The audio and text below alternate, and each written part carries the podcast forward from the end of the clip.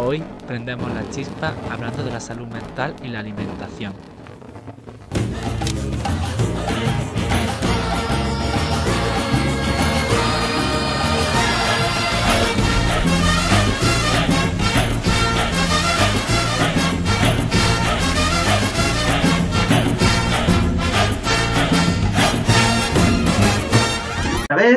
Con eh, nuestra segunda tertulia sobre salud mental, en este caso salud mental y alimentación, aprovechando además que no lo sabíamos desde que empezamos a preparar la tertulia, pero en dos días es el Día Internacional eh, del Trastorno eh, de la lucha contra los trastornos alimenticios, alimentarios. Me corregirán nuestras estudiadas. Y bueno, tenemos hoy para hablar de, de, este tema tan interesante que afecta a mucha más gente de la que pensamos, a eh, Consuelo Alcalá de TC Aragón. Eh, hola, buenas, Consuelo. Hola, buenas. Hola. Eh, tenemos también a, a Clara Gelbenzu de TC Aragón también. Muchas gracias por venir. Buenos días, gracias. Buenos días. Y a María Ramírez, que es una psicóloga especializada en trastorno de la conducta alimentaria. Buenos días. De acuerdo. Entonces, bueno, como ya os he explicado previamente, antes de, de empezar, eh, tenemos tres bloques de preguntas. El primer bloque es salud mental y alimentación. Y, os lanzo la primera. Eh, ¿Qué relación hay entre salud mental y alimentación? Y Consuelo, cuando quieras.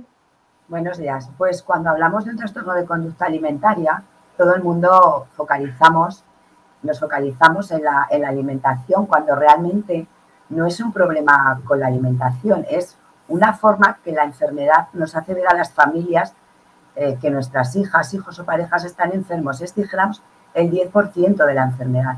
El 90% son todas las emociones mal gestionadas, como pueden ser ansiedad, depresión, eh, adolescencia, bullying, acoso escolar, que es lo mismo, eh, abusos sexuales. Entonces, mm, hay una relación que es la que vemos las familias, la enfermedad, cómo se relacionan con, con, con, la comida, pero realmente es un trastorno mental grave. Nos debemos de quedar con, es, con eso, con trastorno mental grave. O sea, que va unido a la alimentación, sí, pero que el problema de la alimentación es un 10%, mientras que el 90% es, hay que tratarlo con, con terapia y con psicólogos. Sí, es una frase, bueno, hay una frase que dice una psicóloga, que ahora no recuerdo su nombre, eh, que, que, dice, es, los trastornos mentales eh, no es un problema con la comida, sino es un problema que se refleja en la comida. Y es una definición perfecta, o sea, es un, no, no tiene nada que ver con comer o no comer, es un, es un trastorno mental. No, y María seguro que yo siempre como psicóloga sabe más, sí mi frase siempre es que la comida no es el problema y la solución tampoco, ¿no? Muchas veces eh, por intentar modificar lo que se ingiere eh, se sigue exactamente con la misma problemática. Eh, de hecho, en mi caso pasó eso, ¿no? Que físicamente estaba recuperada, por así decir, la alimentación ya era eh, normal, vamos a decirlo entre comillas, y, sin embargo el problema seguía estando. Entonces, no por por eh, tener una ingesta medianamente mm, normales o que cubran cierta parte nutricional, por así decir, del cuerpo, el, el, TCA desaparece, ¿no? Sí, y eso ya sé que no tiene nada, que ver porque estábamos con el primer bloque de salud mental y alimentación, pero eso me hace pensar también en el tema de, del IMC, del índice de masa corporal, que se utiliza como uno, bueno, como el factor eh, ¿no? De, de, de, para ver si el factor que te indica la gravedad de la enfermedad. Y yo creo que obviamente no es el único factor, porque es verdad que cuando el IMC está muy bajo, eh, claro, hay una gravedad tremenda física y seguramente mental, porque no soy eh, médico. Pero es que hay otros factores que indican gravedad, porque puedes tener un peso normal y tener un TCA gravísimo. Claro, en este caso, Clara, es súper importante esto porque el IMC se utiliza ya cada vez menos gracias a, a, los estudios, a los conocimientos y a todo lo que se va desarrollando, pero el IMC se utiliza como, o se utilizaba muchísimo como algo fundamental que determina la gravedad de un trastorno de conducta alimentaria. Eh, en este caso, claro, dice, vale, una persona que tenga un peso bajo de, de por sí y baje más peso, es más grave que una persona persona que ha perdido muchísimo peso en poco tiempo o dónde están las consecuencias, ¿no? Entonces, si, partimos de la base de que el IMC lo, creó un estadístico bajo un estudio muy secado eh, y con una eh, consecuencias, por así decir, eh, secadas, por tanto, eh, claro, utilizarlo como uno de los determinantes para definir si un trastorno de conducta alimentaria es grave o no, se queda un poco cojo, ¿no? Sí, porque nos podemos encontrar lo que ha dicho Clara, pacientes con normopeso que están fatal. O, o, yo qué sé, cuando hablamos de IMC bajo, generalmente hablamos de paciente mm, que padece anorexia. ¿Y qué pasa con la paciente con bulimia? Eh, puede estar... O con trastorno por atracón, sí. O el trastorno por atracón puede estar igual o más grave y sin embargo no es criterio de ingreso. Además sí. es que creo interesante también el, el, comenzar a romper este, este estereotipo que hay de IMC con gravedad, porque hay muchas personas que no piden ayuda porque se hacen la fórmula del IMC y dicen, ah, bueno, pero sí, no estoy tan mal, ¿no? Y el IMC Exacto. es algo totalmente ajeno, eh, que no sirve, no aporta y es pesocentrista y esto fa sigue favoreciendo el desarrollo de los TCA, ¿no? Totalmente de acuerdo, sí, porque no mide el sufrimiento que tiene la persona. Sí, hay un montón de índices psicológicos, por lo que veo, de un, es un problema psicológico complejo, no simplemente mm. de apariencia física o, o, que se pueda cuantificar con un solo tipo de enfermedad. ¿no? Eso sí claro, y además, claro. si, si, me permite añadir, yo soy partidaria, no sé, mis compañeras Consuelo y Clara cómo lo ven, pero yo soy partidaria de que la etiqueta diagnóstica, yo no trabajo en ellas. ¿Por qué? Porque el hecho de, es como el IMC, si cumplo, sí, si no, no, ¿no? Entonces muchas personas evitan o, o, no validan o infravaloran su trastorno de conducta alimentaria, su mala relación con el cuerpo y la comida, porque es que no cumplen el criterio y, sin embargo se están fastidiando el día a día.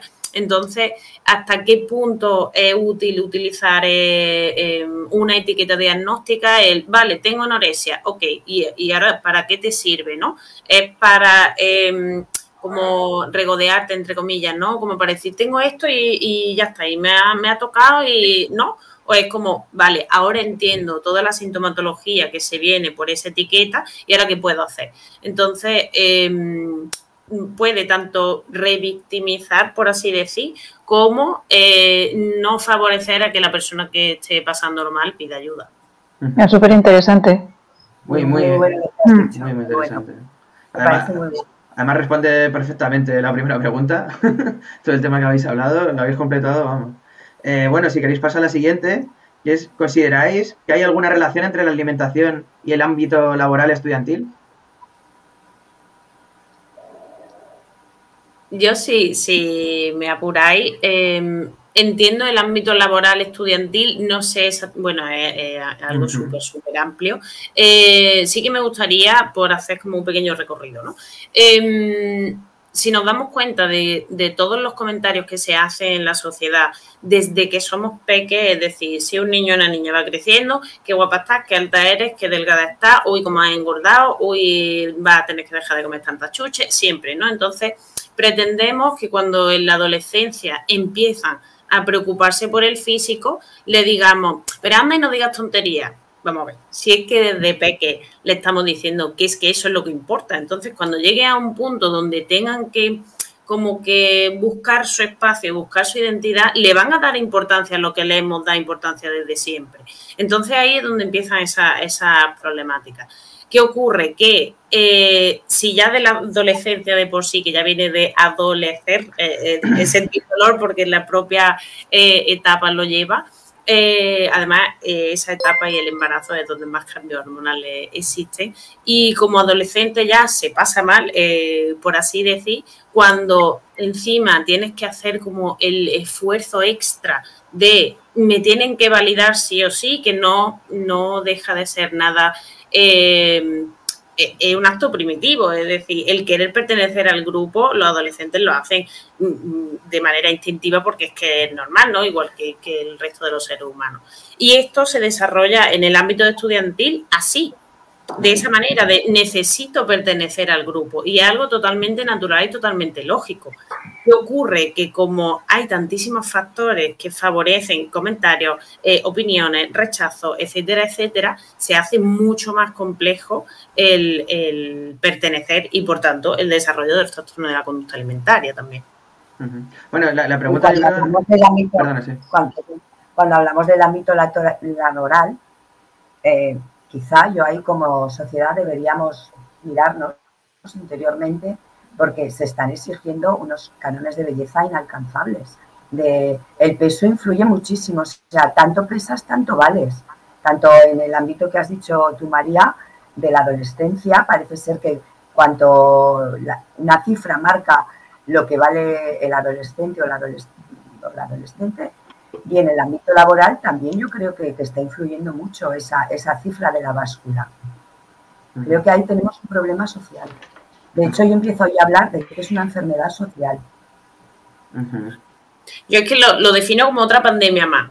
No deja de, de serlo y además mucho más accesible cada día, mucho más bombardeo. Los adolescentes ya empiezan con 7 y 8 años a, tener conductas de riesgo. Es decir, una persona no se levanta un día y dice, voy a dejar de comer o voy a comer y vomitar. No, no, es algo paulatino y cada vez empiezan antes, ya, ya, ya os digo, de, casos de 7 años.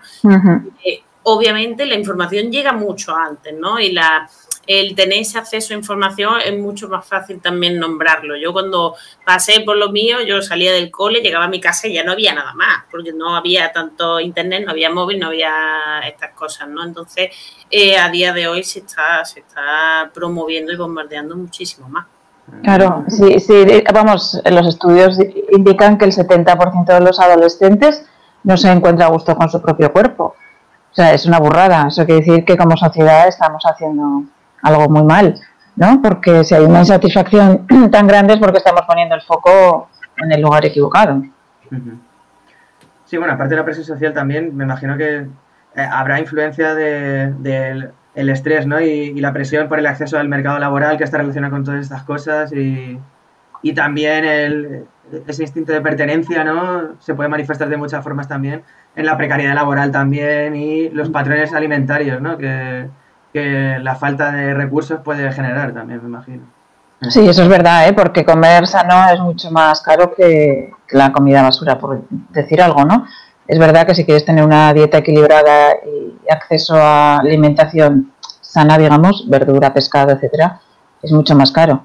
El ultraprocesado es mucho más barato, mucho más dañino y además se vende como algo, o sea, no se tiene en cuenta la interseccionalidad, que esta, esta palabreja, ¿no?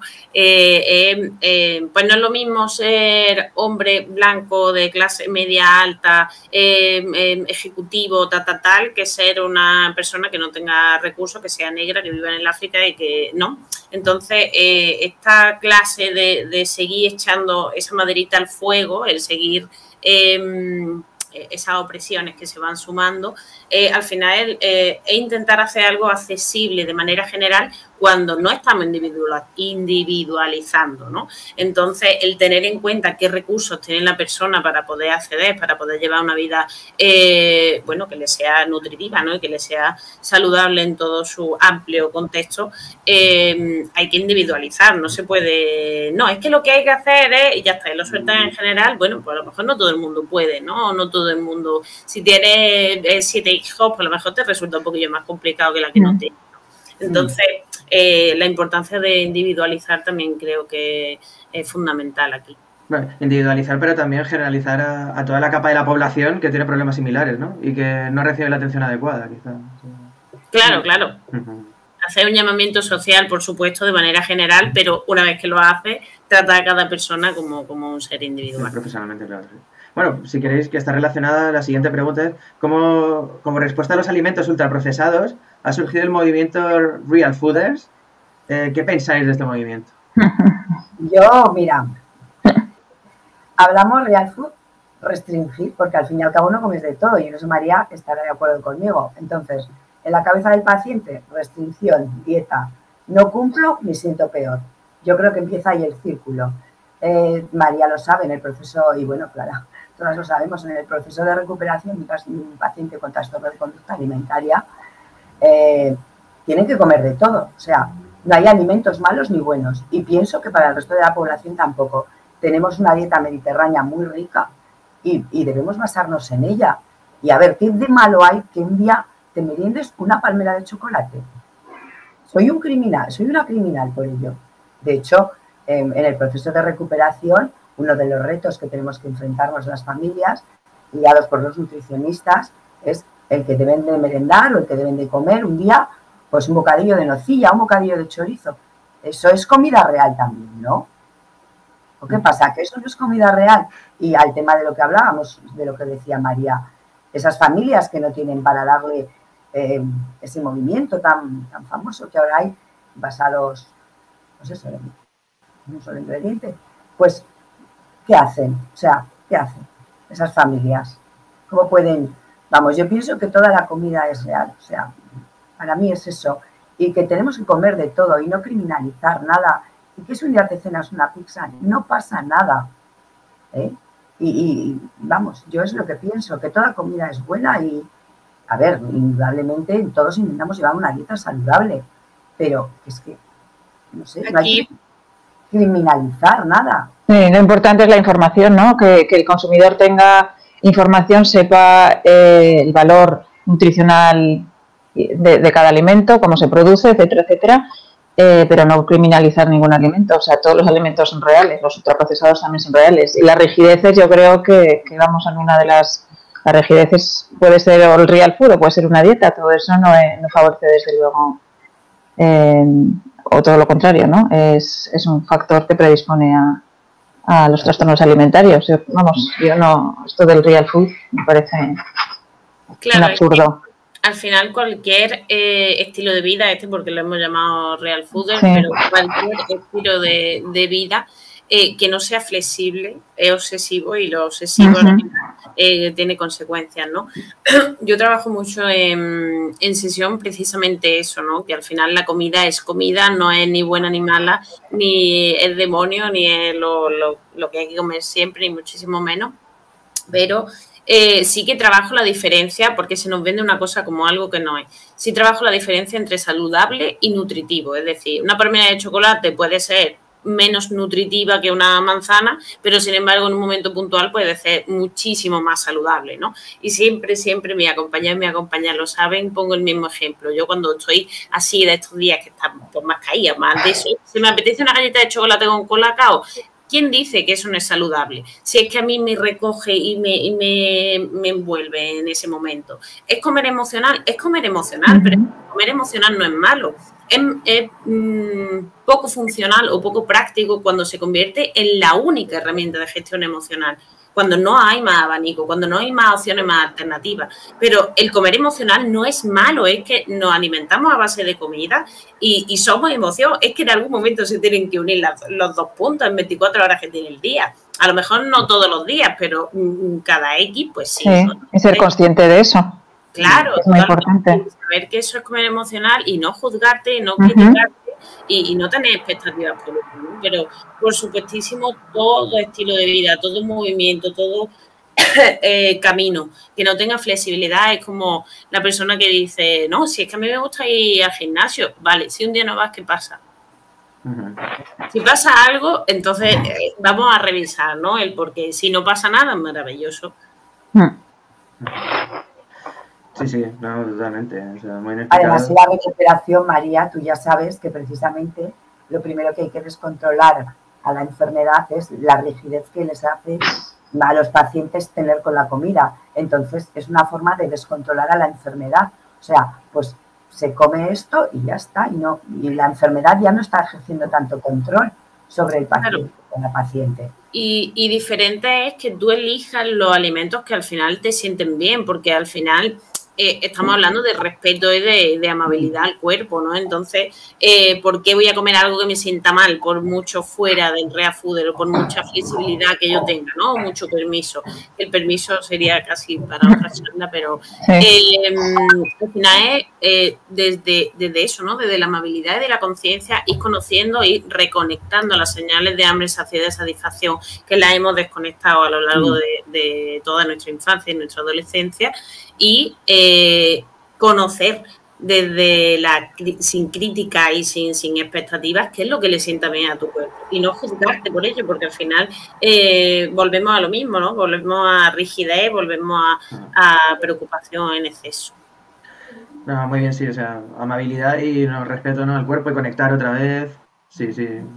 Forma parte de todo el complejo, ¿no? De, de ser una persona psicológicamente se está tranquila, sana. Exacto. Eh, bueno, la última pregunta de este bloque es, este 30, es que este 30 de noviembre, como ya hemos dicho antes, se celebra el Día Internacional de la Lucha contra los Trastornos Alimentarios.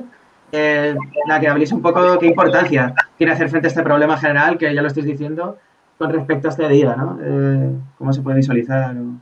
Es una fecha para nosotros súper importante y el 2 de junio, que es el Día Mundial también.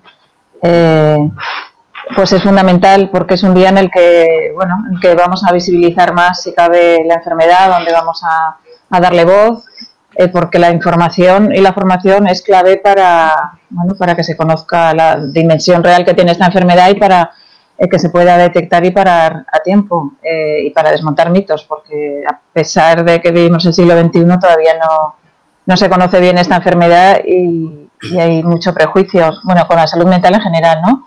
Y con los TCA en concreto. Entonces es una fecha fundamental para, dar voz a la enfermedad y para que se conozca mejor. sí, no, perdón, perdón. Perdón. Nosotros como asociación de familias son días clave en el que salimos a la calle muchísimo, eh, trabajamos mucho en redes sociales porque es día clave para dar visibilidad a esta enfermedad. A ver, que lo hacemos el resto del año, pero esos días pues organizas actos, eh, mesas informativas, eh, te llaman más para, para, poder realizar entrevistas, para dar visibilidad a la enfermedad, de que es una enfermedad grave y cruel, que genera mucho sufrimiento, tanto al paciente como a la familia. Porque cuando el, el trastorno de conducta alimentaria entra en tu casa, miedo y sufrimiento. O sea, es un tsunami. Es un, porque a, a tu hija, a tu hijo, a tu pareja, los ves sufrir, los ves con ese miedo y al fin y al cabo acaba afectando a toda la familia. O sea, es todos, todos. El TCA afecta a todos, de una manera más grave, indudablemente al paciente, pero rompe todo, rompe. Donde entra, rompe. Yo lo veo así, no sé María si Clara. Total, totalmente, yo siempre lo defino como, como un infierno. Yo eh, no solo el infierno que vive la, la enferma o, la persona enferma, ¿no? Sino todo su entorno se convierte en un puro infierno.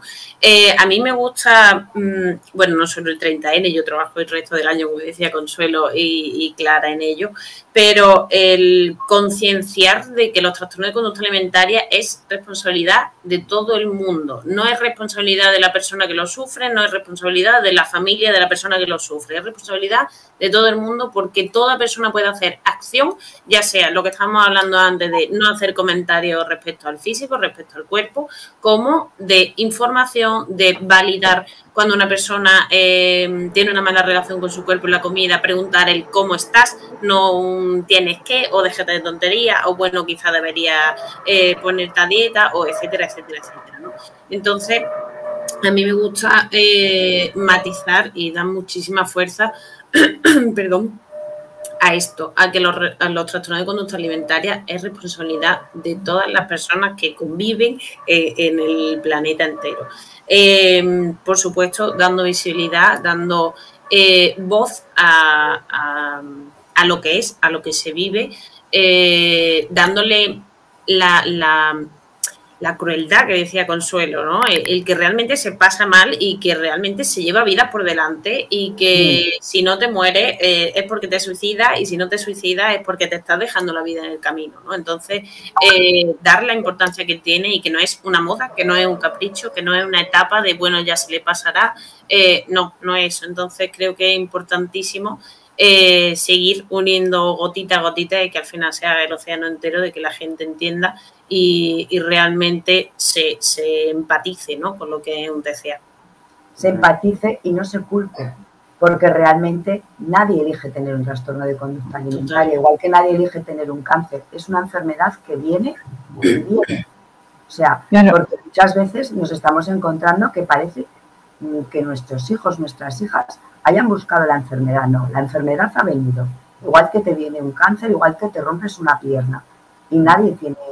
O que si el otro día, el otro día a colación de eso, Consuelo me, me decía una acompañada, claro, es que mi madre dice que como que no le pongo empeño, ¿no? No le pongo suficiente empeño, es, cuestión de fuerza de voluntad. Y yo siempre digo, la fuerza de voluntad no existe, es algo que no han eh, intentado eh, vender como, como si sale bien es porque tenía que salir bien y si sale mal es que te falta fuerza de voluntad, ¿no? Entonces, eh, entender que la recuperación es complejo, también esto, esto sería para otro, otra charla, pero se nos vende la romantización de la recuperación como algo lineal siempre para arriba y eso es mentira, tiene su subida y tiene sus bajadas también. Eh, lo importante es reconocer que en cada bajada posterior eh, está más arriba que cuando empezaste, ¿no? pero el, el dejar de romantizar la recuperación y el sobre todo lo que decíamos, individualizar cada una. Que, lo que a mí me sirvió, a mí me dicen, pero a ti qué te sirvió? Lo que a mí me sirvió era fue mío y yo puedo empatizar contigo en lo que estás viviendo, pero fue lo que a mí me sirvió. Bueno, y entonces cuánto tiempo, es que no lo sé, yo solo sé que mientras más responsabilidad activa y más empeño le ponga, antes va a llegar. Eso es lo que te puedo Cada uno tiene su trayectoria vital y, y, cada uno es un mundo y se llega al TCA desde, desde muchos puntos, entonces no se puede generalizar en absoluto. Sí. Bueno, ese punto es importante de todas formas, es que es una enfermedad, es difícil, es muy difícil y a cualquiera le puede pasar, entonces, y hay tantos casos como, como personas, ¿no? Pacientes que... Y, luego es importante eh, explicar muy bien la enfermedad y llegar a todo el mundo y, como decía María, que todos podemos aportar, porque muchas veces eh, la gente no sabe que tiene un TCA Em, o sea, muchas veces las personas están sufriendo muchísimo, pero no saben que tienen un trastorno alimentario y no buscan ayuda. A veces piensan, pues seré así o soy, pues es la vida. Entonces es muy importante explicar eh, bien la enfermedad y cuanto más gente sepa eh, el sufrimiento y, cómo es la enfermedad, más fácil es detectar. Porque mira, pues esto que te pasa seguramente es un trastorno, vete al psicólogo. Pero si no lo sabes, pues hay gente que sufre o que se muere la vergüenza y no quiere contarlo porque piensa que es un bicho raro y no sabe que, tiene una enfermedad y que se puede curar. Hay gente que se pone a hacer test de, psicotécnicos a ver qué, es lo que le pasa. Eh, entonces es súper importante que se conozca bien para poder el propio paciente identificar lo que le está pasando y no seguir en, en ese bucle tan, tan dañino y tan perverso. Mm, totalmente. Bueno, aquí eh, tengo unas preguntas aquí del chat. Adrián Ramírez Rodríguez dice qué relación hay entre la alimentación y el poder adquisitivo. Creo que ya habéis hablado, si queréis decir algo sobre ello. Eh, y bueno, eh, Joker081, bueno, un número largo, dice que curioso que cosas como el chocolate en un momento dado te puede ayudar para la salud imaginaria. Dice, nunca lo había visto así, pero bueno, me imagino que se refiere a lo que ha hablado María, ¿no? La salud mental, sí. Y dice, a ver, y bueno, ¿vosotras qué pensáis de concienciar a la gente de los trastornos alimentarios? Yo creo que en esa dirección iba clara ahora, eh, que es fundamental. Sí, bueno, eh, pues yo creo que vamos a hablar de la pandemia eh, y cómo nos está afectando, que es el siguiente bloque. Entonces, ¿cómo ha afectado la pandemia a la alimentación de la población? A la alimentación, bueno. Es un poco general, pero bueno, llevadlo donde queráis. bueno, más que la alimentación, yo diría la salud mental. porque bueno, durante el confinamiento todos sabemos que, estuvimos encerrados y lo que hacíamos y lo que veíamos, pero el efecto, y todo el mundo habla también ahora del efecto de, la pandemia sobre, sobre la salud mental. Y bueno, hay un informe eh, súper interesante de la Fundación ANAR que, que, analiza y recoge todos los datos del efecto de la pandemia sobre la salud mental de los jóvenes. Y es escalofriante los datos que arroja. Y en el caso de, los trastornos alimentarios, este informe dice que justo después del confinamiento hubo un incremento de más del 800% de casos de trastornos alimentarios. Pero no solo eso, o sea, hubo 200 y pico de intentos o ideaciones suicidas, 200 eh, y pico de eh, casi 300 de ansiedad. Eh, luego, obviamente, conforme nos alejamos del confinamiento, esas cifras bajan, pero, pero se, bajan, pero sigue habiendo un incremento, así en términos muy generales, de, todos los problemas de salud mental y de los trastornos alimentarios en concreto. O sea que el impacto de la pandemia ha sido bestial. y los recursos no han aumentado. Entonces, eh, ahí tenemos un problema grandísimo. Yo es que creo que aquí se, se unen dos cosas. Una, eh, eh, me escucho yo. Sí, ahí, ahí, Bueno, eh, se unen dos cosas. Una es la falta de gestión emocional que, que tenemos a nivel social. Eh, y por otro, la la accesibilidad que tenemos al controlar la comida, intentando controlar otras cosas que desconocemos, como es las emociones. ¿no? Entonces, ante una situación tan, tan, tan nueva, tan eh, de incertidumbre y tan, tan todo tan grande y tan mediático como, como fue en su momento el, claro, ante esa bomba de información que no se sabe, que, que ves que los números de la gente que muere, de la gente enferma, de la gente tal, eh, que de repente te encierras en tu casa, que cambia tu ritmo, que cambia eh, tu trabajo, que cambia que cambia todo, eh, si no sabemos identificar qué estamos sintiendo, cómo vamos a gestionarlo, ¿no? Entonces, una, como hablábamos antes, al final la comida no deja de ser esa herramienta de gestión emocional que en un momento dado se puede mm, hacer única eh, y en este caso creo que se han unido todos estos factores, ¿no? En el, en el hecho de, ante esta situación tan nueva y tan, tan de incertidumbre como fue una pandemia, como fue eh, el confinamiento, como fue el que recibe un montón de información que se contradice, que, no sabemos lo que nos dicen, lo que no, lo que nos llega, lo, si es verdad, lo que no es verdad, eh, y una falta de gestión emocional y además, una de las cosas que, también creo que influyó, no sé si están de acuerdo o no, es que a, de los pocos sitios que te dejaban ir era el supermercado, ¿no? Entonces es como, bueno, pues, ya de perdido al río, ¿no? Y vamos a ver lo que podemos hacer y hacerlo de la manera eh, que, mejor. Eh, pero claro, la comida no deja de ser, como hablábamos antes, es eh, lo más accesible para modificar cosas o para intentar gestionar cosas, ¿no? Entonces, si modifico lo que ingiero, modifico lo que siento y si modifico lo que siento, entonces eh, puede que me vaya mejor. Entonces, creo que, son un montón de factores lo que se unían en esa, en esa pandemia, en ese confinamiento. Y luego añadir que aparte de lo que has dicho María, que es verdad que si lo tenemos allá en el supermercado, ¿dónde hemos estado? En las redes sociales muy metidos. De hecho, hay un estudio que, pasamos de, invertir muchas más horas a las redes sociales, que han visto adolescentes, yo misma, ¿eh? o sea, no me pongo yo como primera, que hemos visto las redes sociales, famosos, famosas, con la dieta pim pam pum, porque fíjate cómo nos estamos poniendo. O la dieta tal, tal, tal, a promocionar. O el entrenador, venga, vamos a hacer ejercicio. Y te pones a hacer ejercicio un rato y a los 10 minutos dices, sigo, ejercicio entonces, las redes bien utilizadas son muy buenas y nos pueden ayudar muchísimo. Pero en el caso de la pandemia, todos vivimos mucho más tiempo en las redes. Y, yo personalmente, a lo mejor es que, eh, como esto me toca, analicé lo que estaba viendo. Y yo veía eso. Veía mucha dieta, veía mucho ejercicio, veía, ahora me pongo así, qué guapa estoy, no sé qué, mucho filtro. Y nuestros adolescentes no saben que esas imágenes en la mayoría de los casos están han sido retocadas.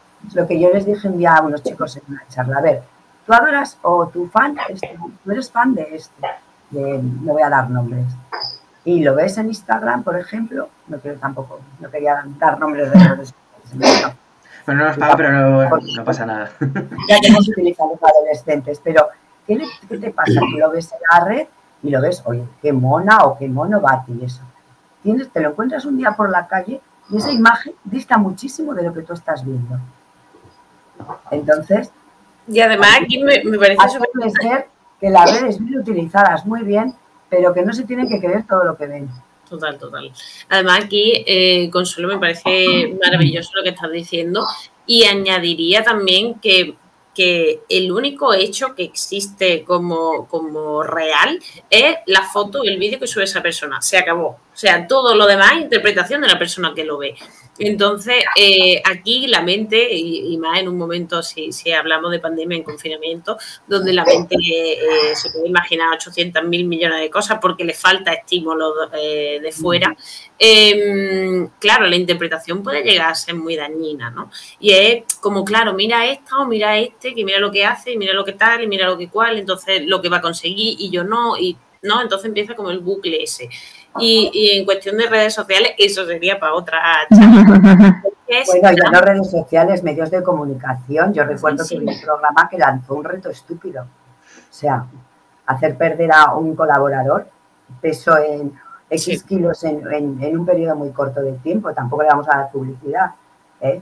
A mí eso me pareció, bueno, bueno, en ese mismo programa se, se, hacen muchos comentarios, muchas preguntas. Muchísimos, María. Gracias porque pienso que soy yo la que los veo, pero gracias porque como profesional... Y es como un interés, no sé, un interés oculto ahí de, pero bueno, entonces ¿cómo lo hace? ¿Y cómo no lo hace? Pero saben lo que puede, y además con la audiencia que tiene, es que, pero bueno, en fin. Eh, a las redes sociales la importancia de eso, sobre todo en personas adolescentes, porque eh, los medios de comunicación, claro, eh, mm, anteriormente, ¿no? Sí que la televisión, la revista, el, el en su momento, pero ahora las redes sociales como son tan accesibles y tan tanto, tan eh, diariamente, constantemente, y se pueden filtrar tantísimo, porque antes no había tanto filtro, por lo menos yo no sabía manejarlo, pero mm, a mí en esto de los filtros sí que me parece interesante porque no está mal que se usen los filtros, es decir, yo no le veo la maldad.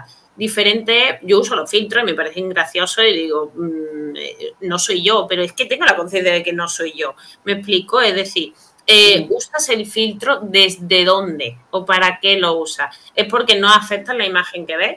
¿O es porque te parece gracioso en un momento dado y te quieres poner la, la orejita de gato y me explico, entonces el saber diferenciar, y hay muchas adolescentes que no han salido a la calle después porque han usado X filtro y ya a la calle, hoy no, ya no voy a tener esa cita, no voy a tener esa, esa reunión porque es que ya no soy la del filtro, entonces ahí es cuando viene un problema bastante grande.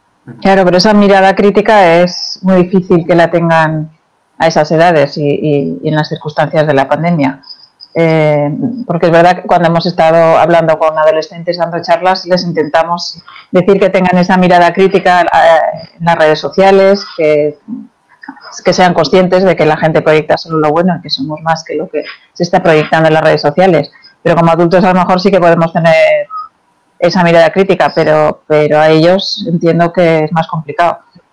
Claro, yo a mí uno de, mi, de mis principales propósitos es intentar desarrollar ese pensamiento crítico de adolescentes, de niños, de adultos y de, de mm. todas las etapas y edades, porque em, creo que es lo que marca la diferencia, ¿no? Que la persona te proponga, oye, esto es, mm, está muy bien, vale, ¿y a ti qué te resuena? ¿Te parece bien? ¿No te parece bien? Piénsalo, vamos a mirarte para adentro y después ya entonces vamos a, decidir. Pero primero em, conecta contigo, conecta con lo que te gusta, conecta con lo que, con lo que te hace sentir bien. Entonces a partir de ahí y, muchas veces, claro que se nos unen muchas cosas pero eh, muchas veces no eligen o, o sí eligen por eh, lo que va a suponer, ¿no? Las consecuencias que pueden tener hacia el resto. Bueno, entonces, ¿qué van a pensar de mí? Entonces, seré valorado seré, y por esa pertenencia al grupo. Entonces, eh, es importante el, reforzar por dentro y entonces ya a partir de ahí vamos a, extrapolarlo, pero bueno, se le une con esa etapa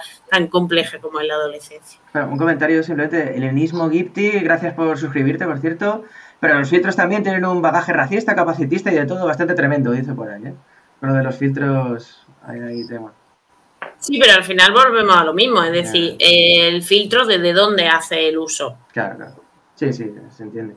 Mm. bueno, me parece muy interesante lo que estáis hablando de los problemas de la formación de la personalidad, etcétera, con la adolescencia y, el reto que supone. Pero eh, la siguiente pregunta que teníamos era: ¿en qué franjas de edad consideráis que ha habido un aumento de TCA? Que me parece que viene a colación de lo que estabais hablando también. Bueno, nosotros como asociación adolescencia, por supuesto. Pero también eh, atendemos telefónicamente familias, pacientes, por redes sociales, nos llegan vía email. Indudablemente, lo repito, adolescencia. Muchos padres han llamado, muchos pacientes por las redes nos han pedido ayuda. Pero a mí es lo que te comentaba Víctor antes de empezar. Me ha, me ha sorprendido mucho la cantidad de hombres que nos han llamado pidiendo ayuda. Cosa que antes del confinamiento pandemia, prácticamente uno cada cierto tiempo. Pero nos hemos encontrado con muchas llamadas de adolescentes y de hombres. Y hablo de hombres de una franja de entre 40 y 50 años. O sea, pero otro día lo comentábamos con Clara porque estamos haciendo las estadísticas de final de año de las llamadas, peticiones de ayuda por redes, por correo. Y es un hecho que, me llamó mucho la atención, el ver que hay muchas llamadas de, hombres pidiendo ayuda en el confinamiento pandemia. Mm. Y parece que la adolescencia se ha llegado. Sí, yo creo que ha habido, o sea, la caja de Pandora se ha abierto, ha habido un incremento brutal en general de los trastornos alimentarios, de la gravedad también, mm. y, y está es verdad que, ahora eh, hay, más, o, hay más hombres que reconocen los trastornos alimentarios, porque siempre se decía que eran 90-10, eh, 90 mujeres, 10 hombres, pero yo creo que simplemente no, no se habían diagnosticado, yo no creo que haya esa, esa diferencia, pero vamos, una opinión personal. ¿eh? Y, yo creo que, sobre todo en edades más jóvenes, ahora se está diciendo, y en, y en, en las UCAS también lo están confirmando, que están empezando a edades súper tempranas, de 9 y 10 años. Sí. Es tremendo. Familias con, con, con, sus hijos e hijas con nueve y diez añitos. ¿eh? Es que, y te, vamos, mm. te quedas, es escalofriante, de verdad, que ya con nueve y añitos estén, no como esto, restringiendo y al final acaban con prácticamente no comer o tengan esos ataques de esos atracones y luego pues ya sabes lo que pasa, el, el, el vómito, otras formas compensatorias lamentablemente yo, bueno, con mi compañera lo comentamos muchas veces, que te quedas bastante asustada, ¿eh? porque cada vez va bajando la edad, ¿eh? con 10 años ya, e incluso con menos, ¿eh? ha habido pacientes. Yo, como, como comentaba antes, ya hay casos con 7 y 8 añitos donde eh, a lo mejor no lo hacen con la intención esa del trasfondo, ¿no? De una persona mm. que tenga quizá algo más de, de conciencia, pero, pero sí que existen y hay muchos comentarios de, no, no me pongo esto porque es que mis piernecitas no sé qué, no sé cuánto, no, es que mi barriga tal, o es que fulanito, fulanita no sé cuánto, ¿no? Entonces, eh, cada vez la edad son más temprana, es verdad que la adolescencia ha sido esa, esa etapa donde más... Eh, más sufrir las consecuencias de la pandemia, del confinamiento, porque también hay que, tener en cuenta que ese momento para, esa población eh, ya de por sí eh, supone un cambio brusco, ¿no? Pero yo sí que tengo que, decir, las personas que acompaño a día de hoy, eh, muchas de ellas podrían venir a partir del confinamiento de ver cómo su cuerpo ha cambiado porque hayan recuperado peso, por lo que sea, y, el no verse, ¿no? El, decir que yo antes era que eso, eso es otra, pero bueno, el compararse con, el antes. Eh, y sí que a raíz de, de la pandemia al verse afectada también su gestión emocional, ha salido mucho más fuerte el TCA. ¿no? no significa que no trajeran una mala relación con el cuerpo y la comida, pero es como que se ha despuntado muchísimo más.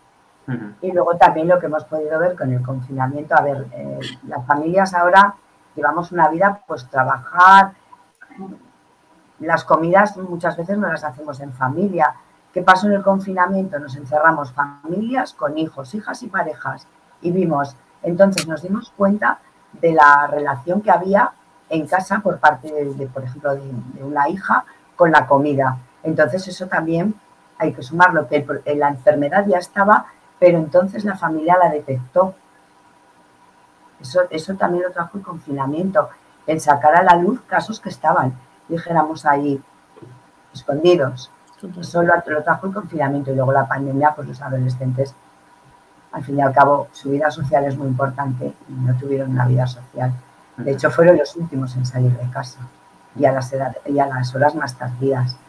Eh, yo qué sé, el perder su vida social tan importante para ellos, eso es algo que no supieron gestionar, no han sabido gestionar y ahí debemos también de ponernos la mano en el corazón los, los adultos y la sociedad en el que tenemos que ayudarles más a gestionar Y además también se le, se le añadió en este, eh, me acaba de venir así al escucharte Consuelo, el, la dificultad que han tenido también para llevar una medianamente normal eh, vida estudiantil, o sea, su, su vida académica ha sido un, bastante difícil, ¿no? Eh, mm. Ya no solo porque es de manera online, sino porque, por supuestísimo, el profesorado quizá tampoco estaba eh, preparado, ¿no? Para esto, mm. pero ha sido complejo. Entonces, cuando sí, cuando no, ahora me aprueba, ahora el examen, ahora qué va a pasar conmigo, sobre todo adolescentes que ya se, se iban a examinar de la selectividad, qué pasa, qué no pasa, mi futuro, entonces es una carga bastante fuerte emocionalmente y por supuestísimo que le afecta. Sí, bueno, aquí Adrián pregunta por este, pero esa situación se ha dado durante la pandemia o ya estaba antes y lo que pasa es por la presión social se ocultaba. Bueno, lo que estás hablando. Sí, las dos cosas, sí. Claro, al final no deja de ser algo que puede ser un desencadenante. Como estábamos hablando al principio y tú, Víctor, también lo, lo mencionabas, eh, ninguna persona está exenta de sufrir un trastorno de conducta alimentaria o de desarrollar una mala relación con el cuerpo y la comida, ¿no? Entonces, eh, vale que se junten sota, caballo y rey, que haga falta para mm, que salte el desencadenante sobre esto. El llenismo Gipti antes ha preguntado cómo se puede colectivizar el problema, ya que es una neurodivergencia producida desde la sociedad, atendiendo desde lo individual, si se puede. ¿Qué, opinas? Pues quizá no.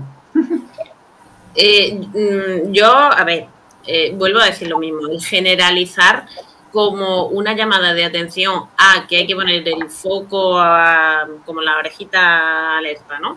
Para, para detectar y para identificar cuando haya un posible problema, eh, por supuestísimo. Generalizar en cuanto a tratar a todo el mundo por exactamente igual, obviamente. Obviamente no.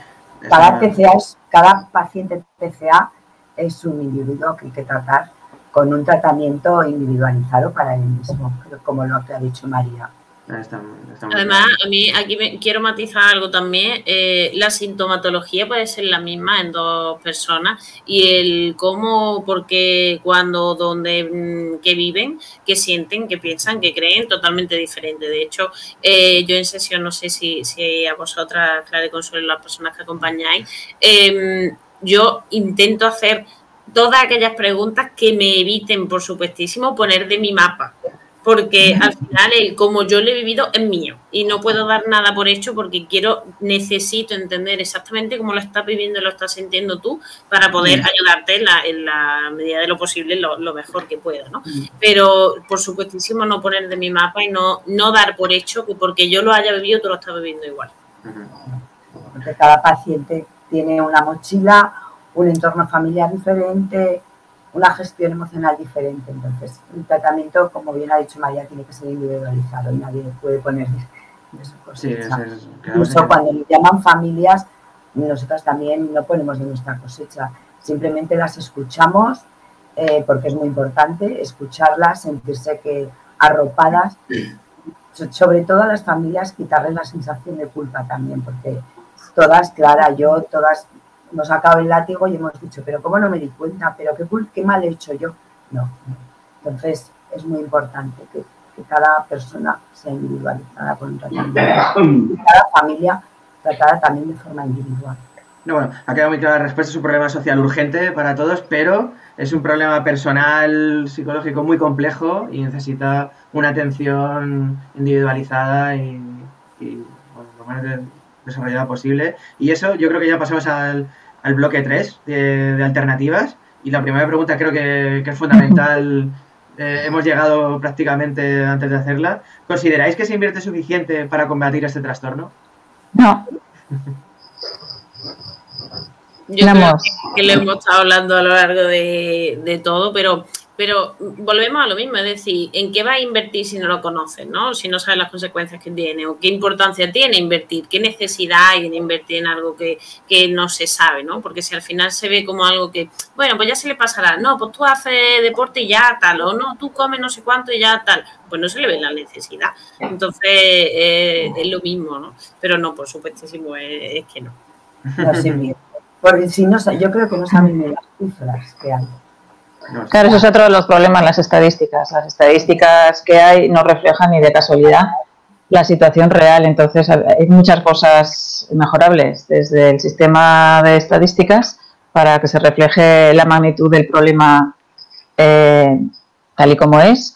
Y, luego la atención. Obviamente no hay recursos suficientes. Bueno, nosotros podemos hablar del caso de Aragón, pero también hablamos con otras asociaciones de España. Eh, no hay recursos, hay una falta de psicólogos en la sanidad pública brutal tanto en atención, perdón, tanto en atención primaria como en las unidades especializadas.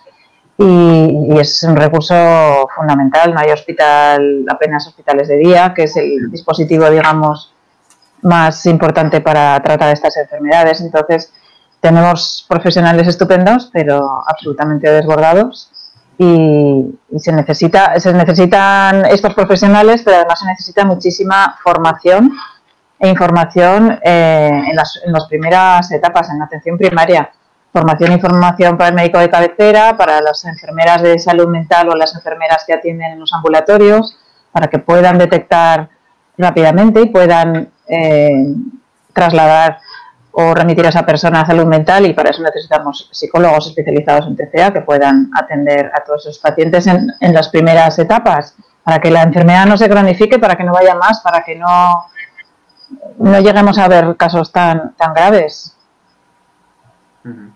Yo añadiría, por ejemplo, que lo que ha dicho Clara, tenemos grandísimos profesionales a los que se les ha dejado solos con esta grave enfermedad. Eh, como dato diré que la unidad de trastornos de conducta alimentaria de adultos, desde el mes de mayo, están sin psicólogo o psicólogo. y la solución fue el día 29 de septiembre, una hora y media, una tarde a la semana, eh, han puesto, en este caso es una psicóloga. A ver, eh, si hablamos de, la importancia de, la, terapia en estos pacientes, o sea, de, recibir terapia mínimo una vez a la semana, ¿qué va a hacer ese profesional con la cantidad de casos que tiene? Con la cantidad de pacientes que hay. ¿Qué hace? Y si hablamos de infanto juvenil, están con una sola psicóloga, en este caso también es mujer. A ver, con todo ese caso de con todo ese número de pacientes, si es que la puede ver una vez al mes o mes y medio con suerte, y eso nos lo están transmitiendo las familias de nuestra asociación.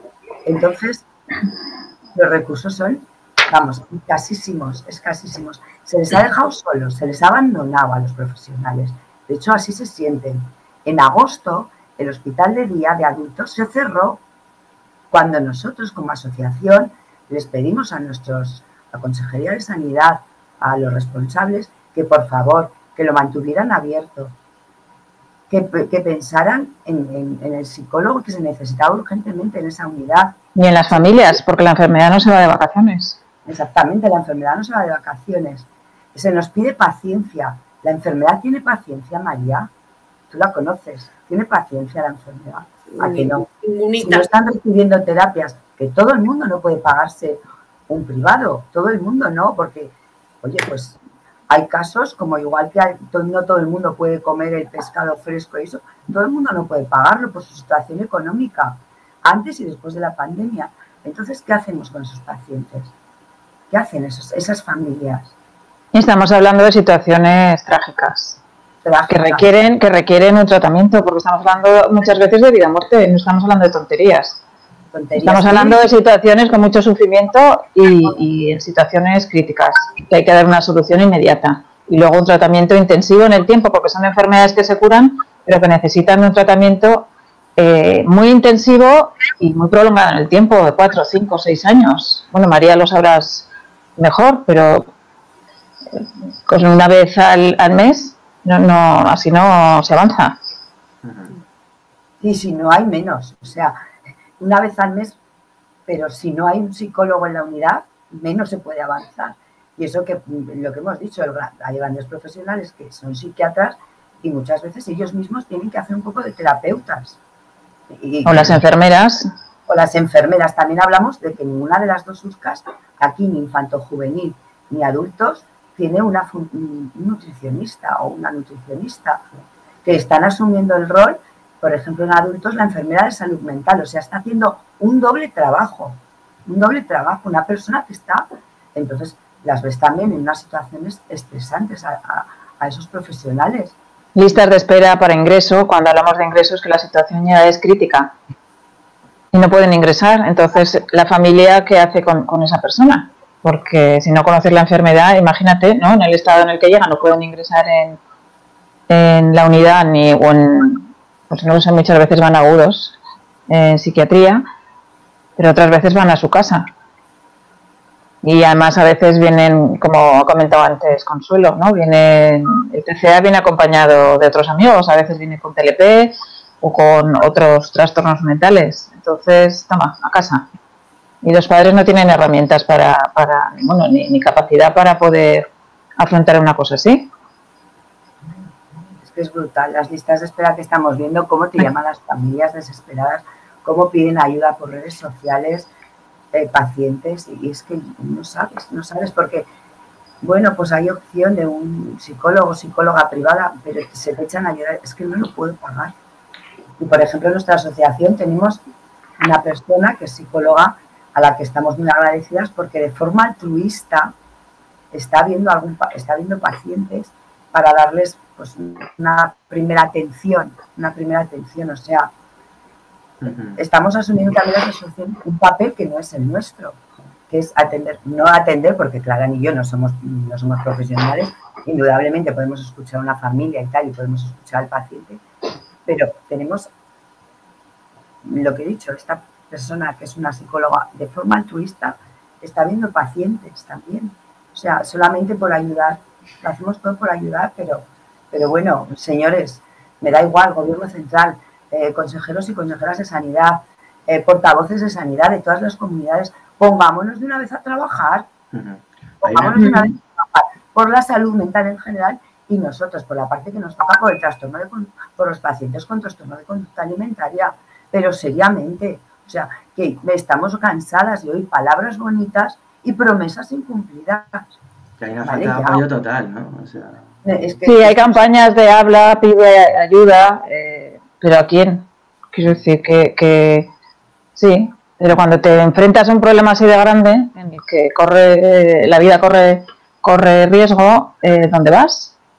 Uh -huh. Es que estamos hablando de, de, temas muy, muy serios y muy complejos. No, es tremendo. Sí, pero no, nuestros, nuestras hijas no pueden ir a una planta de agudos, porque una planta de agudos no es sitio para ellas, primero porque los baños, María, tú lo sabes, están abiertos. Eh, no hay un control en la alimentación, ni siquiera tienen psicólogos especializados, ni tienen muchas veces ¿eh? en las plantas de agudos. Entonces, ¿qué sentido tienes? Para eso al final acabas diciendo, me lo llevo a casa y esperaré la lista de espera hasta que me toque. Bueno, aquí hay una pregunta que de, de, del chat. Dice, pero lo individual está despolitizando las neurodivergencias y eso es un problema. Entiendo que los TCA tienen que tener un trato individual, pero viene en un problema social. ¿Cómo socializamos el problema? Creo que aquí se está viendo, lo del trato individual está bien y, y debe ser así, pero es un problema social gordo de falta de apoyo a las instituciones y, y, de que no se están dando el dinero suficiente y es una lucha social de todos, ¿no? Bueno, pues, eh, ¿qué, ¿qué medidas consideráis necesarias para contribuir a mejorar esta situación?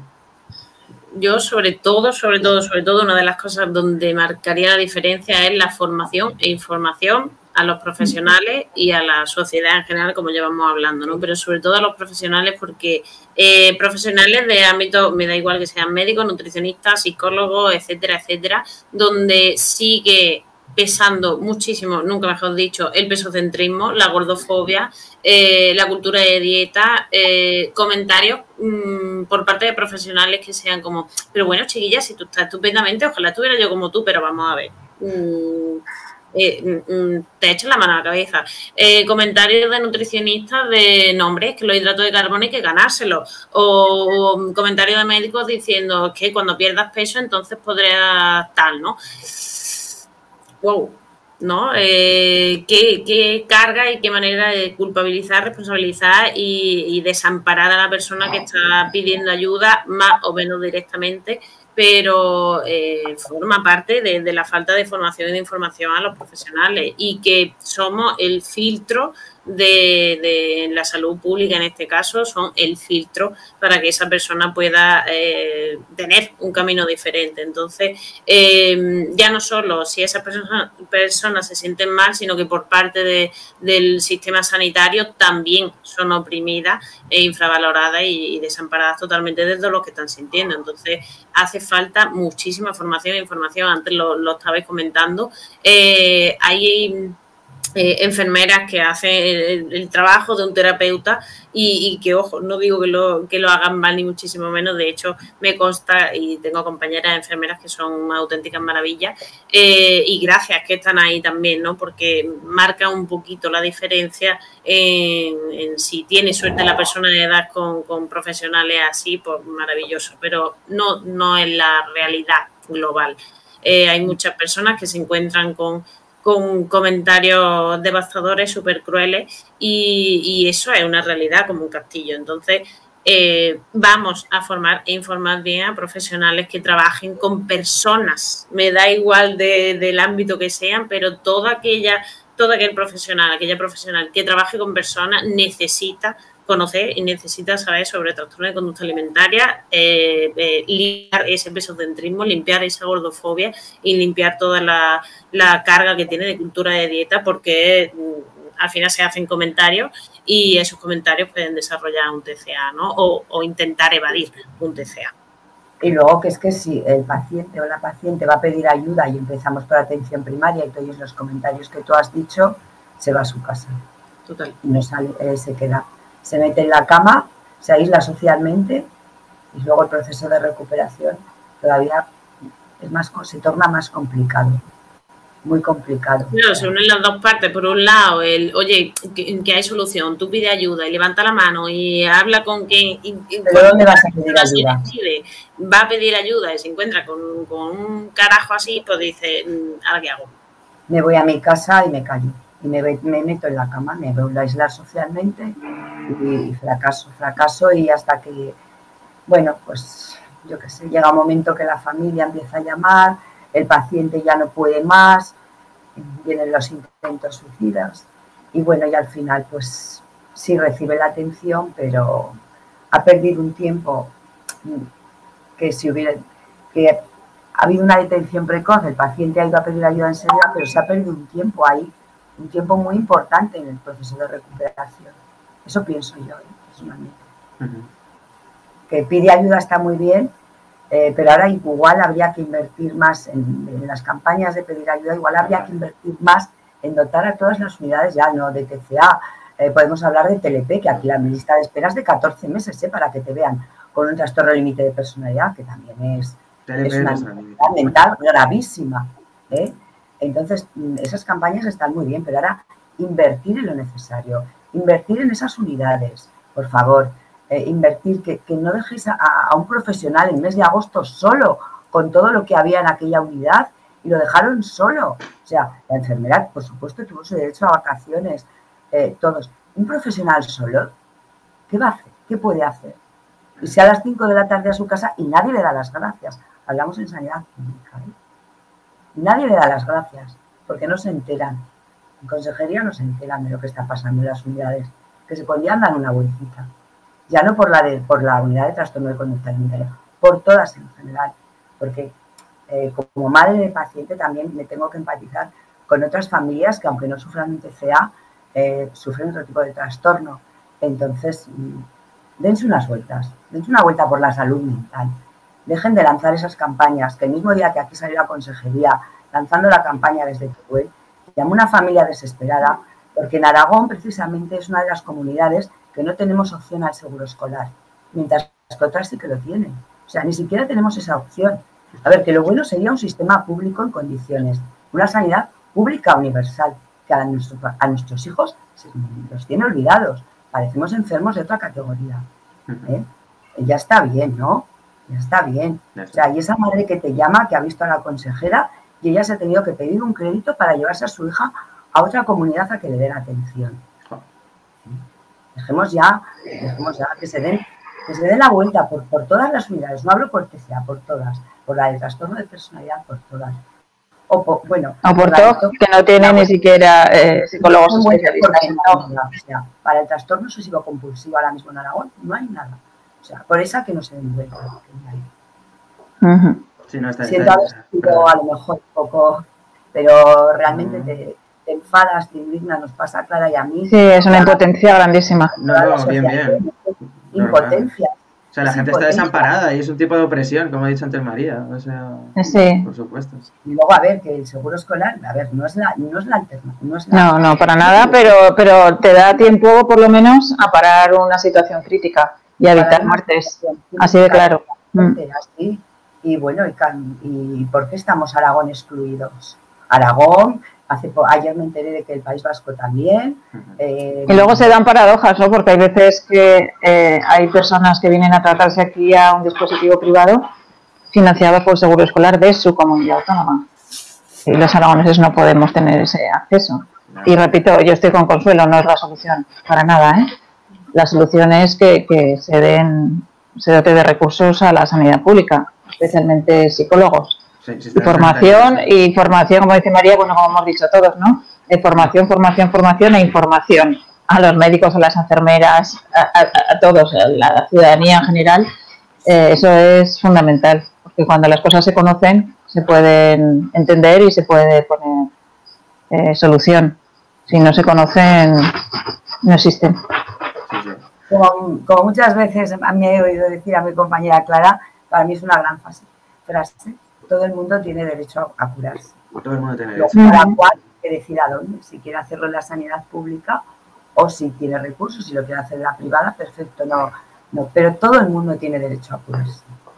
Mm. Sí, es fundamental, ¿no? El sistema sanitario universal que funcione y tenga apoyo y, el presupuesto necesario para cumplir con ese derecho.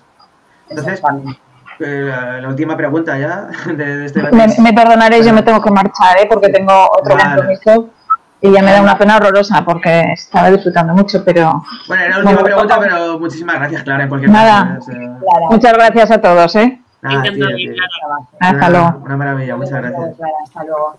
Eh, bueno, la pregunta que se va a hacer es cómo podemos la gente contribuir a frenar este problema y aquí podéis hablar de vuestra asociación y, por ejemplo, ¿no? ¿Qué puede hacer la gente, no? A ver, nosotros como asociación lo que hacemos es dar mucha visibilidad todo el año, o sea, los 365 eh, a través de redes sociales eh, se trabajan muy bien. Eh, luego, pues eso, el día 30 y el día 2 siempre preparamos cosas muy potentes. Por ejemplo, vamos a iluminar, en nuestro caso, Aragón, bueno, Zaragoza, porque es lo más... Iluminamos el Palacio de la Aljafería, las Fuentes de la Hispanidad, Fuente de Plaza España, Fuente del Parque José Antonio Labordeta, Tendremos mesa informativa, hemos preparado una charla especialmente para la gestión familiar cuando un trastorno de conducta alimentaria entra en tu casa. Y bueno, es, damos mucha visibilidad y luego pues estamos luchando mucho pidiendo el recurso, pidiendo recurso público, recurso público, porque claro, es lo que te decía antes, cuando llama a esa familia llorando y te dice que no puede pagar, yo, yo qué le digo, qué le digo a esa familia, entonces intentamos luchar, intentamos saber cómo podemos hacer, empezamos la atención primaria y luego también decidimos desde TC Aragón, mm, bueno, tenemos un espacio para familias, porque mm, se nos excluye, en la sanidad pública también somos excluidas. Entonces tenemos un espacio para familia en la que funcionan muy bien nuestros grupos de autoayuda, en la que nos reunimos mm, cada cierto tiempo, dos, tres semanas, y hablamos de cómo estamos. Primero las familias, cómo te encuentras, porque claro, muchas veces estás muy mal cuando ves a tu hijo o tu hija que está grave, estás muy mal, entonces se creó ese espacio para las familias, para que podamos hablar, para que ven, comentar cómo están nuestros hijos, nuestras hijas, donde no nos, donde nos escuchamos con respeto, donde no nos culpamos, donde no nos tenemos que oír, por ejemplo, a mí ahora la pregunta que ya me está molestando muchísimo ya no es el, pero come, sino el, ¿Cómo se porta tu hija? A ver, que mi hija se porta bien. Si es una niña fantástica o todas son unas niñas, niños y personas fantásticas y maravillosas. Es la enfermedad la que se porta mal. O sea, estoy cansada ya de, esas preguntas y lo hemos comentado con mis compañeros y mis compañeras muchas veces. Ya vale, vamos, y de hecho hacemos muchos hilos con esas preguntas, por favor, socialmente lo que decía María, vale más el ¿cómo estás? o ¿cómo te va la vida?